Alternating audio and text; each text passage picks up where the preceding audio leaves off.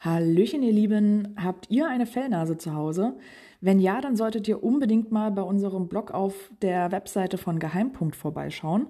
Dort findet ihr ein paar Tipps und Tricks für einen gelungenen Geocaching-Ausflug mit Hund.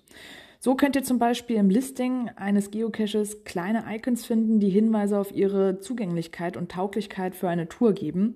Das Attribut Hunde erlaubt ist somit eine wichtige Beschaffenheit, die ein Cache-Ziel unbedingt erfüllen sollte.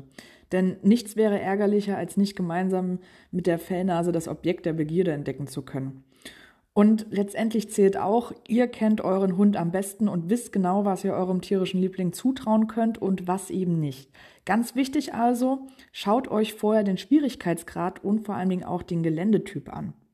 Ein weiterer Punkt, den man beachten sollte, nicht jede Gegend ist mit einer hohen Cache-Dichte bestückt. Aus diesem Grund beugt vor allem die Vorabplanung der Geocaching-Tour mit Hund Enttäuschungen vor.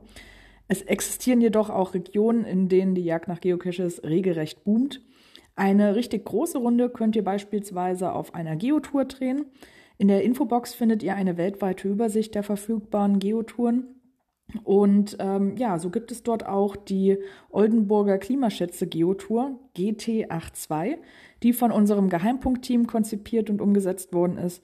Und die meisten der darin gelisteten Geocaches können zum Beispiel auch mit Hunden besucht werden. Also viel Spaß beim Planen und beim Ausflug und bis bald im Wald.